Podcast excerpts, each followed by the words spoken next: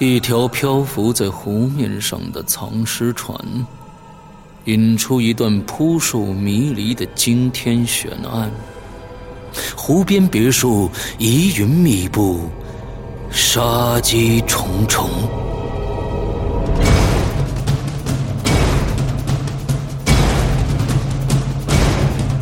鬼影人间携手中国著名推理小说家蓝马，打造鬼影人间首部中篇推理悬疑音乐剧《湖边别墅的鬼影》。二零一三年三月十五日抽丝剥茧，全球首发。鬼影丛生，魅火舞动，精彩内容尽在鬼影人间苹果 APP。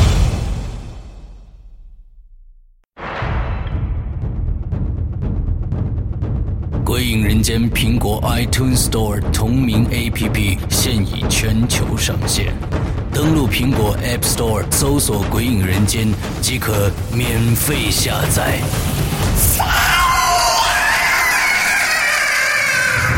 鬼影人间第一季、第二季节目加载最受期待鬼火机，连同封印机密档案，三大节目板块等你揭开神秘面纱。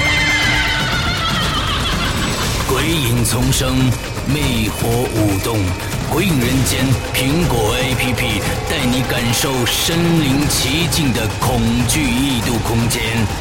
呵呵，你敢来吗？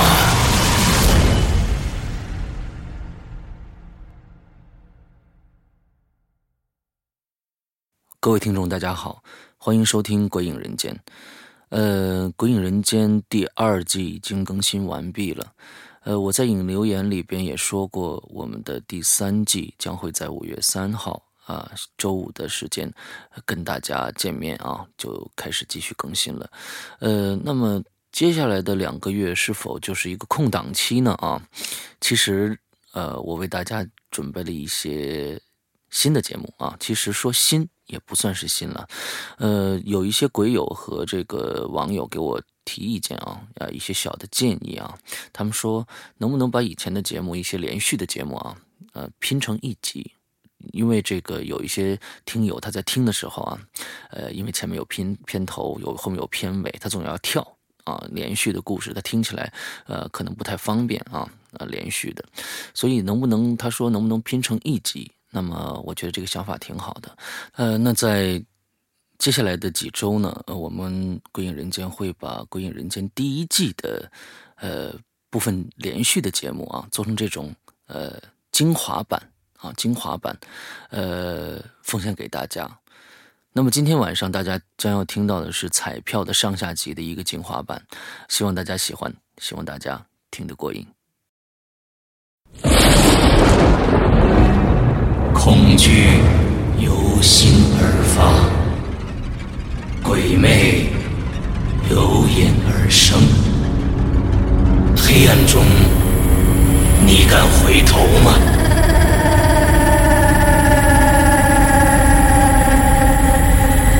现在你收听到的是《鬼影人间》彩票，作者。周德东，由刘诗阳播讲。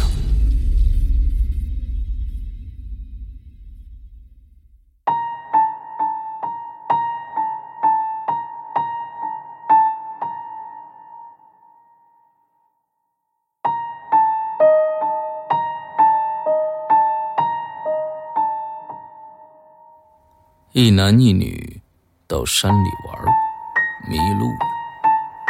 他们开车转来转去，天快黑的时候，看到了一个风格奇特的度假村，十来座木屋，在郁郁葱葱的树丛中忽隐忽现，十分安静。后来想起来，那黑顶白墙，实际上透着某种凶兆。面向山路的木屋挂着一个牌子“大堂”。这对男女走进去之后，看到里边的灯光是绿色的，有点暗。总共有三个工作人员，都穿着白衣黑裤工作服，其中两个是黑影，很壮实的样子，正在吃着什么；另一个很黑的人坐在服务台里，好像在等待顾客光临。他的胸上挂着牌子，上面写着“值班员”。哎，两位住吗？他站起来问。这里离三藩市有多远呢？男人问。哎，八十里。在哪边啊？呃，东边。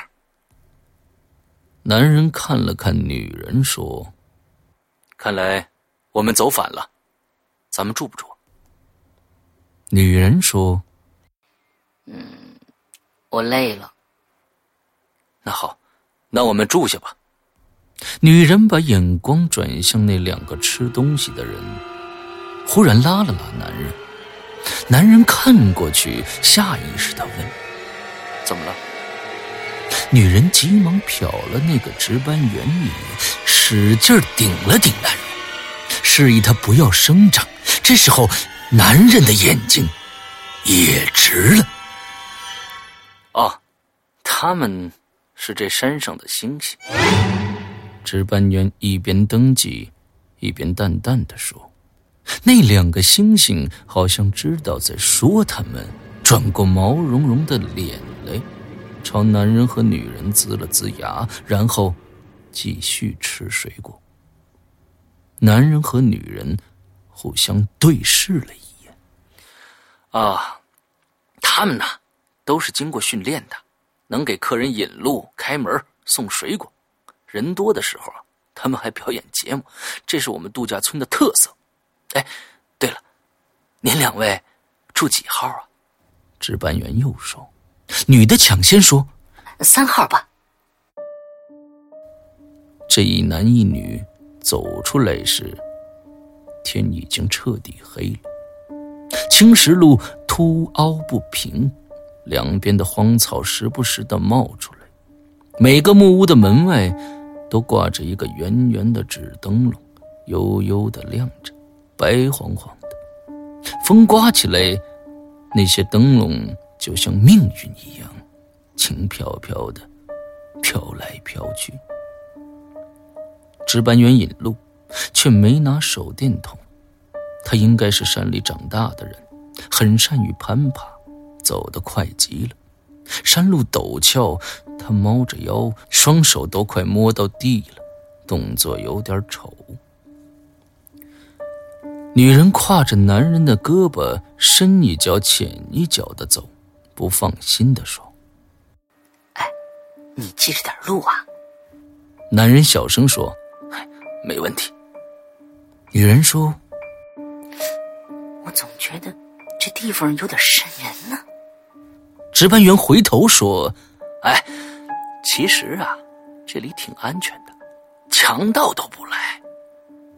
停了停，他说：“哼，就是乌鸦洞。”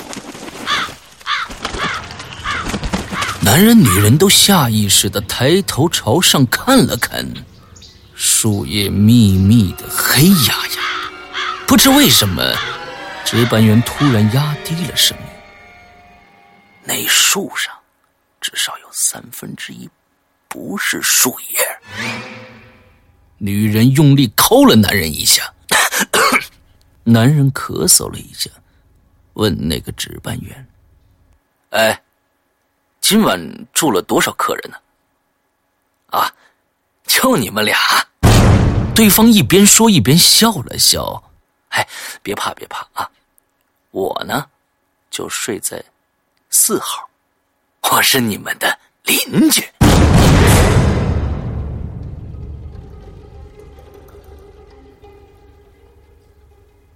这个木屋很袖珍，很童话。男人和女人走进去，脑袋差点挨着顶棚了。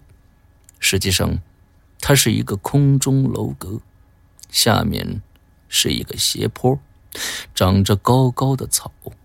用几根粗壮的柱子支撑起来，防潮，人在里边只要一走动，整个木屋就吱吱呀呀的响起来。里面的灯同样是绿色的，有点鬼祟。木屋正中央有一张很大的双人床，旁边有一桌一椅，这些木器做的很简易、很粗糙，都涂着黑白两色。床头的墙壁上挂着一幅水墨画，画的是深秋的一条小河，河边有一棵老树。树上落着几只鸟，那应该是乌鸦吧。窗子低矮，外面有一个小小的凉台，摆着两张躺椅，中间一个大木墩，放着茶具。窗子一侧有个木柜，上面放着一台电视机，现在他没有打开，好像有蚊子，他们一进来就点着了蚊香。男人把窗帘拉上，说：“哎，吃西瓜吗？”他们在路上遇到一个山民卖西瓜，买了一个最大的。女人说：“嗯，不想吃。”于是两个人就躺在床上说话。女人有些心神不定：“你有没有觉得这些木屋不像是人住的房子呀？”“哼，为什么呀？”小了，啊，可能是习惯问题吧。哎，还有那两个星星，他们，他们太像人了。男人静默了。过了一会儿，他忽然说：“哎，你想没想过，那个值班员就很像星星？”女人哆嗦了一下。为了调节气氛，男人说：“哎，我们呀太多疑了，没事睡吧睡吧啊。”接着，他坐起来开始脱衣服。忽然，他想起了什么：“哎呦，差点把正事忘了，今天体彩开奖。”女人说：“这里。”能收到五套节目吗？哎，不知道啊。男人爬过去，打开了电视机，竟是黑白的。他调了调，五套出来了。女人说：“哎，时间还不到呢，关了吧。”男人就关了。这回，他爬到了女人身上。哎，要是中了五百万，你想干什么呢？嗯，开个度假村，你呢？我要是中了五百万呢，就把门锁起来，在家里数上三天三夜，然后把五元的放一堆儿，把一元的放一堆儿。女人憋不住笑出来，把他推到一边。两天前，男人买了四十注彩票，当时女人在身边。男人开玩笑说：“我要是中了大奖啊，分你一半。”女人说：“我才不要你的钱呢，你借我点零钱，我也买一注试试运气。”于是，男人就笑着借给他两块钱。电视上开奖时，两个人正在被子里戏耍着，窗外的乌鸦叫起来。此起彼伏，那声音很黑暗。男人停住了，说：“对不起啊，我把号记一下。”女人说：“讨厌。”男人光着身子爬起来，迅速记下了那七个号码，然后他掏出自己的彩票，反复的对了几遍，说：“嘿，还是不沾边啊。”然后，他随手扔了那几张彩票，说：“哎，你看看你那个。”哎呀，我都忘了放哪儿了。哎，找找找找，哪怕中个末等奖呢，也算给咱们一点安慰嘛。女人抓过挎包翻了翻，没有。他又打开装在挎包里的钱包看了一下，还是没有。最后，他总算在口袋里把那张彩票找到了。男人把中奖号码递给他，他大大咧咧的看了看，眼睛一点一点的睁大。外面那些乌鸦还在失魂落魄的叫着。男人紧紧的盯着他的眼睛，小声问：“中了？”女人的手颤抖起来，大声说：“我我中了，多少？五百万。”男人的眼光一下子就放了光。喃喃的说：“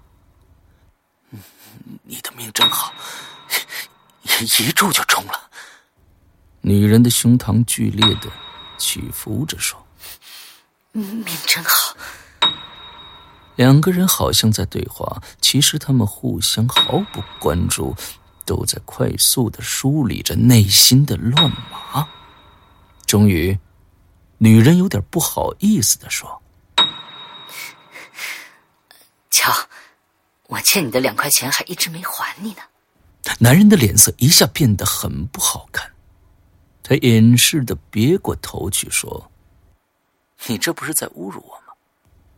女人把那张彩票放进钱包，又把钱包塞进挎包，然后一下子搂住男人的脖子，兴奋地说：“刘宇，我不会忘记你的，放心吧。”男人转过头来，干干的笑着，眼睛颤颤的看着他说：“ 记住我又怎么样呢？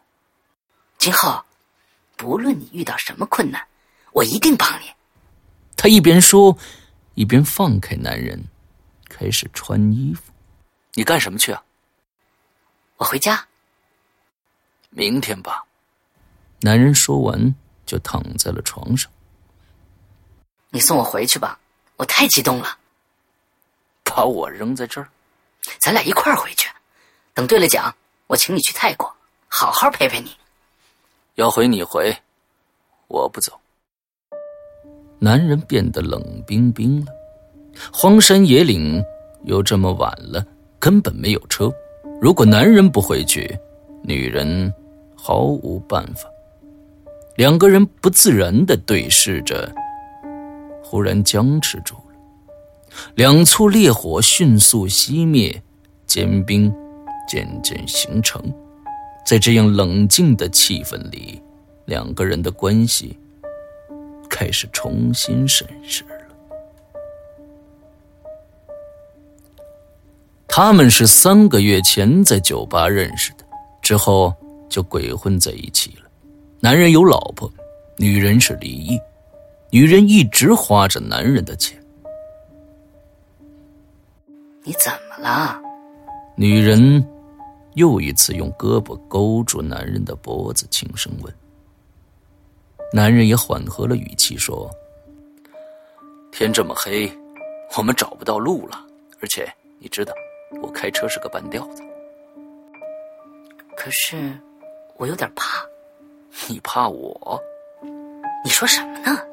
女人很敏感的看了男人一眼，男人把眼睛移开。我怕出什么岔子。哎，我说，没看错吧你？你再对对那号。显然，女人不想再让那张彩票抛头露面。她说：“哎，不用了。”男人伸手把她抱在怀里，一下下的吻她。他们吻得很机械。很麻木，毫无内涵，就像浮躁的人在一口接一口抽烟，就像心神不定的人在不停的敲手指。女人甚至舔到了男人脸上微微发咸的汗渍，男人也尝到了女人唇边的胭脂味儿实际上，他们是用对方的脸挡着自己的脸，私下里想着心事儿女人突然说。不，不我现在就回去。她一边说，一边坐起来，快速的穿衣服。看得出来，她这次是下了决心了。男人冷冷的看着他。很快，女人穿好了衣服，拎起挎包就走。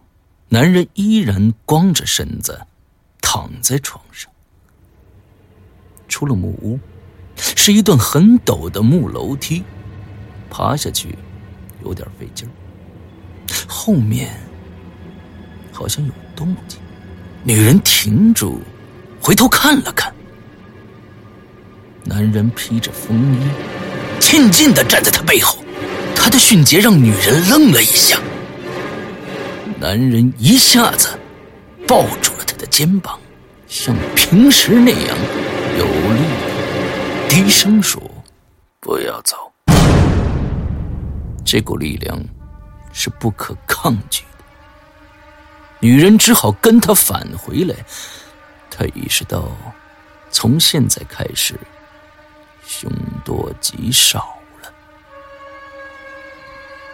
男人反身把门关严、拴好，然后脱掉风衣，躺在了床上。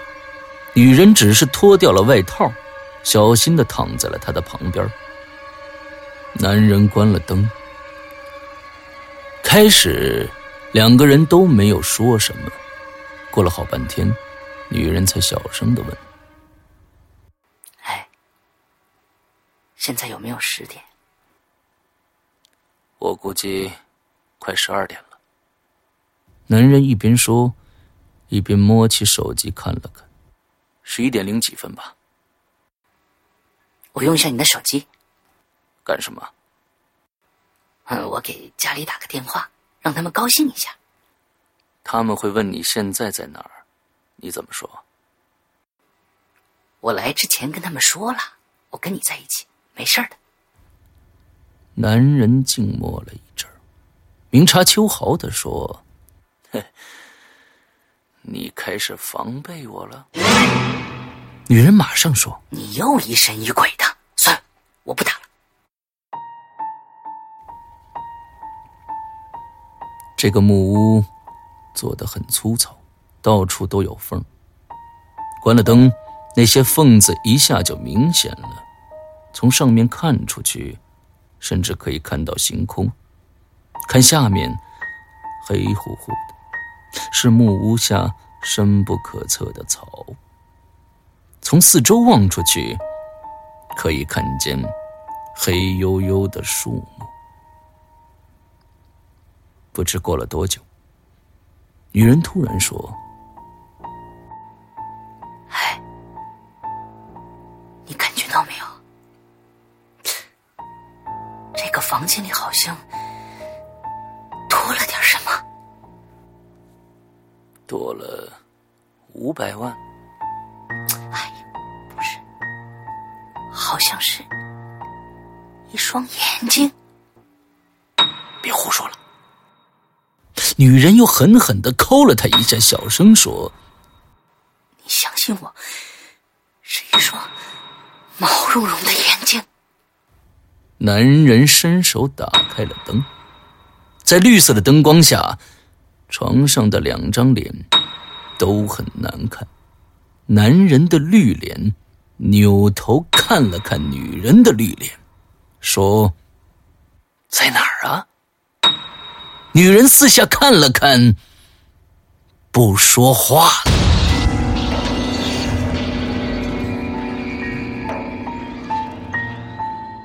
高大的男人平躺着，不知道他睡没睡着。借着外面纸灯笼飘闪不定的光，能看见他高低起伏的脸。四周静极了，乌鸦不再叫。自从这对男女走进了这个木屋之后，那个值班员再没出现，更别提那两个星星了。好像这个度假村只剩下了他们两个人。风吹过来，远远近近的树丛滴滴的响，那声音毛瑟瑟的。女人一直睁着亮晶晶的双眼，她好像一动不动，其实她的中指和食指变成了两条腿，蹑手蹑脚的走在床单上。这样移动，胳膊声音最小。他的手爬向床边的桌子，爬向那个男人放在桌子上的风衣。男人似乎有所察觉，他转过脸来，极其清醒的问了一句：“你在干什么？”我有个想法。什么想法？如果我真的兑来了五百万，得分给你一部分。男人干巴巴的问：“多少？”其实有些事儿啊，我一直没跟你说。我过去做生意的，在外面欠了很多债，我要拿出一部分。我只想知道你分给我多少。二十五万。男人转过脸，长长出口气说：“你中奖了，我凭什么分二十分之一？没道理啊！你嫌少？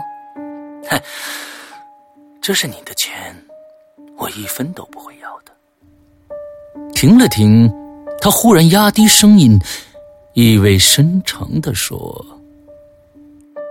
我只想要回我那两块钱。”女人愣了愣，马上说：“哎，嗯，你放心吧，这五百万早晚是你的。”男人再一次转过脸看她，因为我想嫁给你。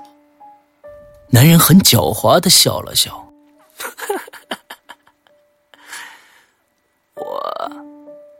没那个福气。女人似乎一下就绝望了，不知在说什么。外面的纸灯笼突然灭了，木屋里。伸手不见五指。男人叹了一口气说：“停电了。”黑暗中，不知道谁的心跳的扑通扑通响。怎么办呢？男人说，似乎在问自己。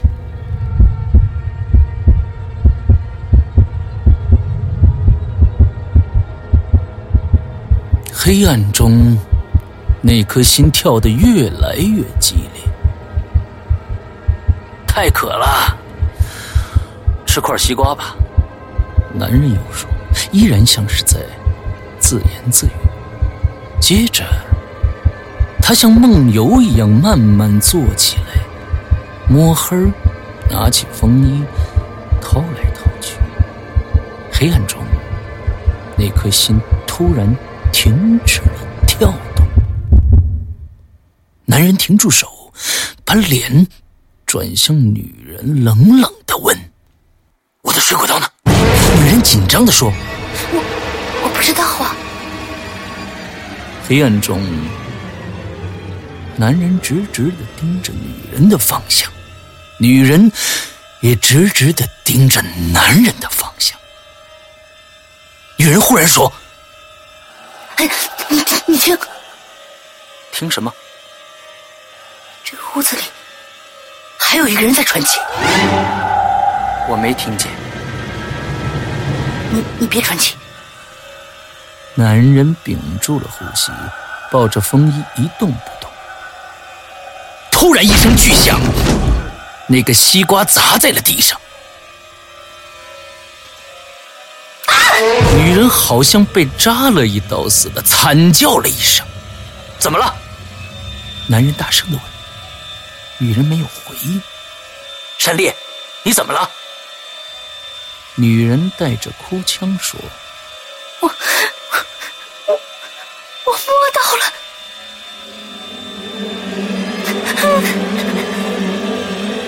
摸到什么了？毛茸茸的。”毛茸茸的，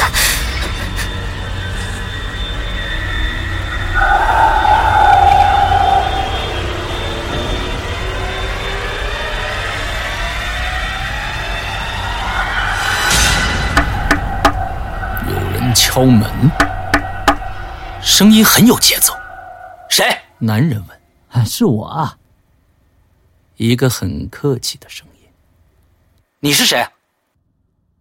我我是值班员啊。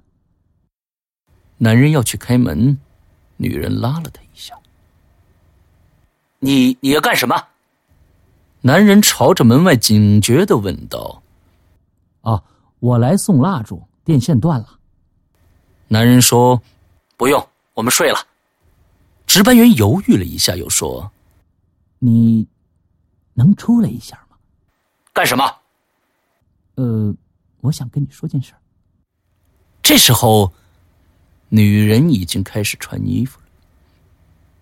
男人裹上风衣，拉开了门，一个黑影站在门外，看不见他的脸。他没有进来，只是低声对男人说：“哎，您来一下。”然后他快步走下了楼梯。男人似乎有些犹豫，还是跟了下去。最后，两个人站在青石路上，来者小声问：“我冒昧问一下，你们是不是夫妻呀？这有什么问题吗？”那我是为你好。我们不是夫妻。那。你跟他认识多久了？男人愣了愣，大约三个月吧。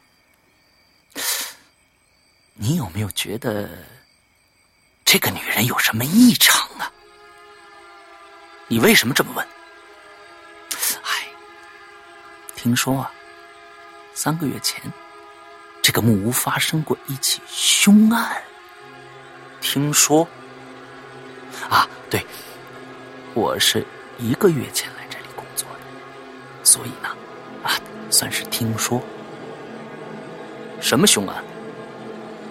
啊，有一男一女住在这个木屋里，结果那个男的把那女的杀了。男人一下就恼怒了，那么多空的房间，你为什么偏偏让我们住这个血腥的房间呢？不是我让你们住的，是你们提出来要住三号的。啊，对了，是那个女人说的。男人想了想，那两个人也是夫妻吗？不是。那么凶器是水果刀吗？不是，是锤子。那个男人把那个女人的脑袋砸碎了。他为什么要杀？因为一张彩票，男人瞪大了眼睛。这时候，一只很远的乌鸦叫了起来。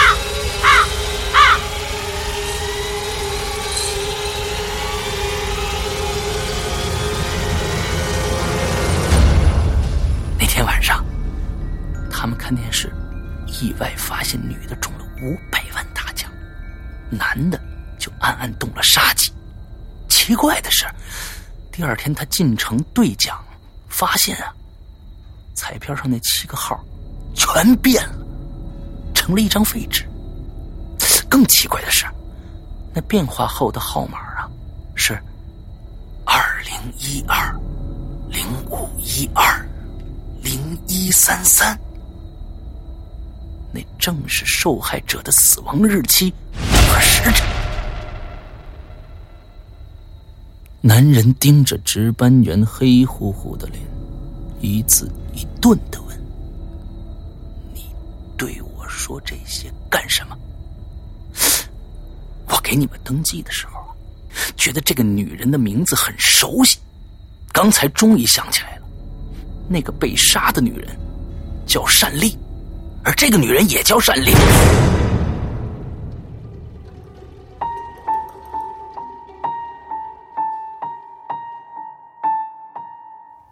男人回来了，他站在门口，朝里面望了望。房子里太黑了，他看不到他，不知道他是坐着还是躺着。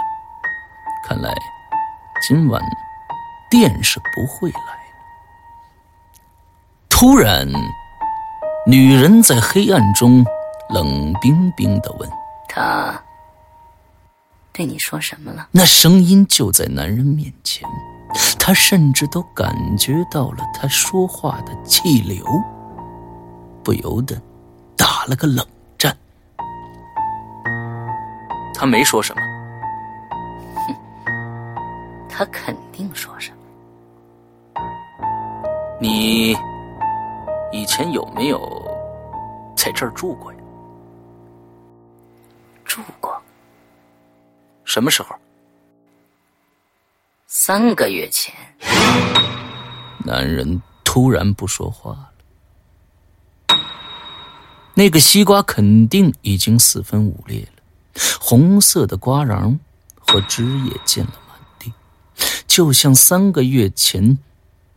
那个女人的脑袋，鬼知道男人是不是在跟西瓜对话。两个人都静默着，突然，木屋吱吱呀呀的响起来了，显然有人朝前迈步。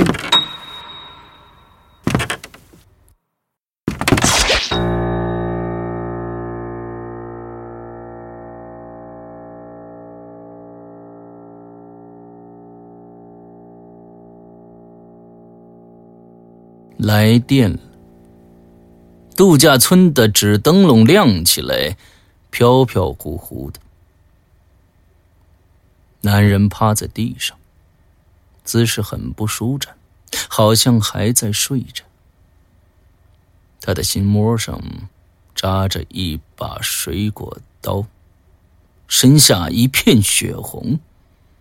那是一把碧绿的水果刀，不过。这一切都隐在了黑暗中。树上的乌鸦嘎嘎叫起来，远远近近，此起彼伏。它们比黑夜更黑。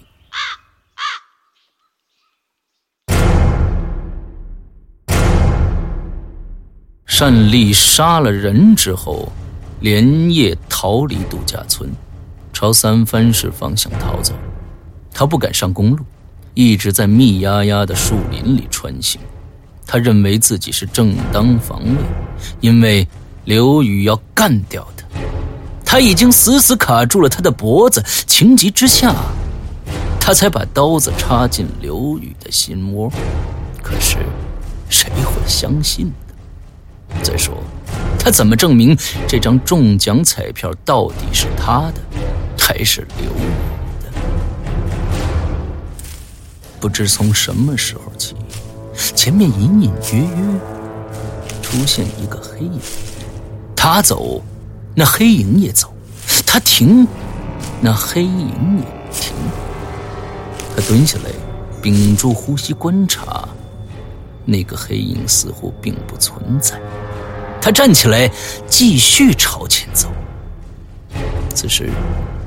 他的身上都是血，除了刘宇的血，还有他自己的血，那是被树枝刮的。他又怕又饿又累又疼，全身抖个不停，一边走一边哭。走着走着，那黑影似乎又出现了，他万分惊骇，再次停住脚，蹲下来朝前看，那个黑影。再一次消失，他不敢再朝前走，也不能退回去，只好转弯，准备上公路。刚刚走出几步，他就撞到了一个身体上，猛地停住了脚。借着夜色，他看到高大的刘宇，直直的立在他的面前。他穿着风衣，风衣随风抖动着。单丽一下子就瘫倒在地上。刘宇的两条胳膊直僵僵的下垂，却抬起了第三条胳膊。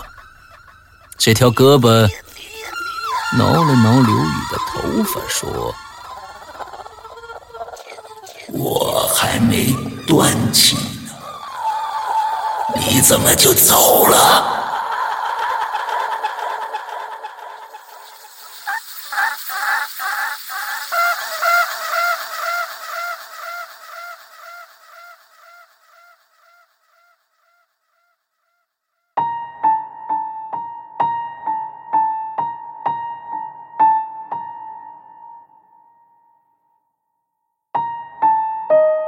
在半山腰的荒草里，躺着两具尸体，两条人命。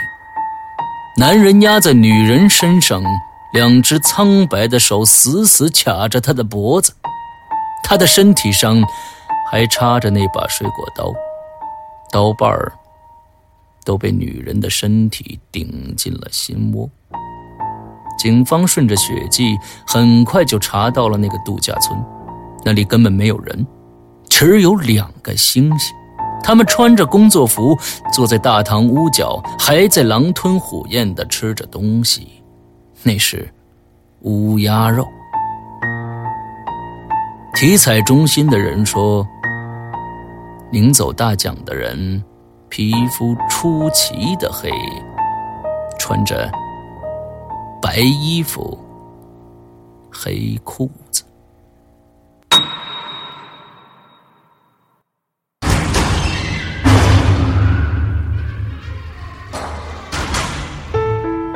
刚刚你收听到的是《彩票》，作者周德东，播讲人刘诗阳。下周五二十三点五十九分。请继续收听，你敢来吗？